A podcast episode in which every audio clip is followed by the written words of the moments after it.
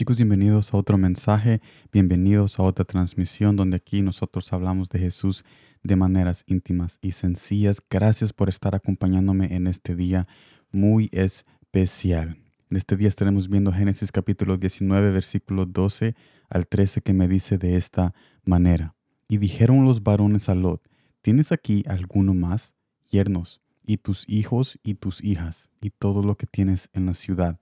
Sácalo de esta de este lugar, porque vamos a destruir este lugar, por cuanto el clamor contra ellos ha subido de punto delante de Jehová. Por tanto, Jehová nos ha enviado para destruirlo. Esto me lleva al primer punto. Jesús quiere comenzar a derramar fuego. Quiere comenzar a derramar fuego consumador en tu entorno, en tu entorno y en mi entorno. Pero lo que no quiere es destruir tu corazón. Entonces, ¿qué es lo que quiere destruir en ti? El pecado y los pensamientos que tú y yo tenemos durante el día. Eso es lo que Jesús quiere destruir con su fuego consumador, que es su Espíritu Santo y su presencia. Pero nuestro corazón está reservado para algo muy especial, y esto lo veremos al final del mensaje. Segundo punto, pero ¿Cómo podemos dejar que ese fuego comience a consumir todo lo malo que hay en nuestro ser? Cada vez que tú y yo decimos no al pecado y a la tentación, con la palabra de Dios, con la ayuda de Jesús, con su apoyo, con su esfuerzo, con su presencia, cada vez que nosotros decimos no, no, no, hay una sensación en ese momento que cae sobre nosotros, algo que se produce. Y ese dolor que tú sientes en rechazar algo que te gusta, ese dolor es el fuego de Jesús que está consumiendo ese mal hábito o esa adicción que te está autodestruyendo cada vez que tú cedes a tal cosa. No es una sensación, yo sé, una sensación muy agradable, pero si tú y yo confiamos y seguimos su voz, aquí viene la parte cuando les dije que, de que el corazón está apartado para algo muy especial.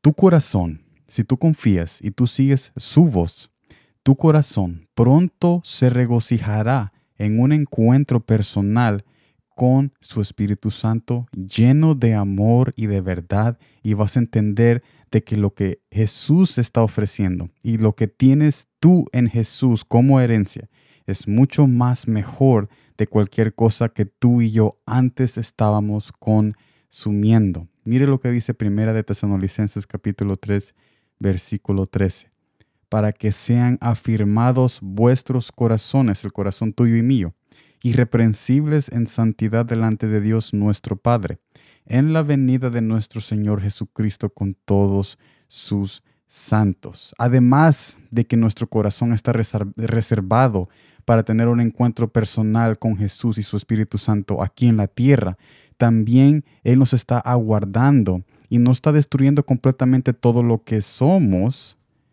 porque hay un encuentro y una reservación que tú y yo tenemos de estar presentes delante de Jesús cuando Él venga, cuando Él venga a traer a su pueblo, a traerte a tu persona y a mi persona y llevarnos lejos de la destrucción y del dolor. Entonces, para resumir todo este mensaje, hemos entendido de que Jesús quiere derramar fuego sobre aquellas cosas que nos están haciendo daño a nosotros mismos, a nuestra alma y a nuestra mente, todo pecado y toda transgresión que nosotros tenemos. Él quiere consumir todo eso con su fuego y destruirlo, pero Él quiere reservar nuestro corazón para el encuentro de su Espíritu Santo que podemos tener lleno de amor y de verdad cuando tú y yo confiamos y seguimos su voz aquí, ahorita, en este camino de la vida, en este planeta Tierra.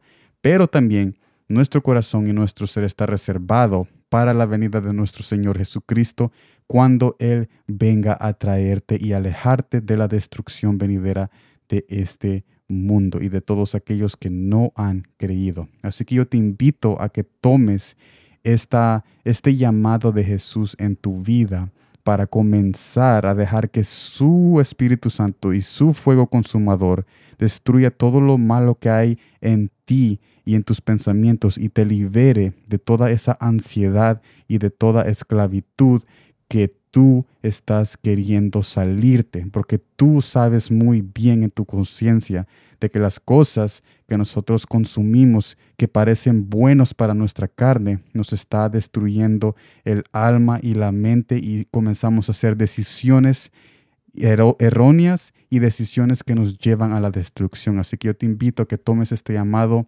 como algo muy personal que Jesús está hablando en tu vida y como un mensaje muy íntimo y sencillo que Jesús está transmitiendo a tu corazón. Gracias por estar en esta transmisión, este mensaje de este día muy especial.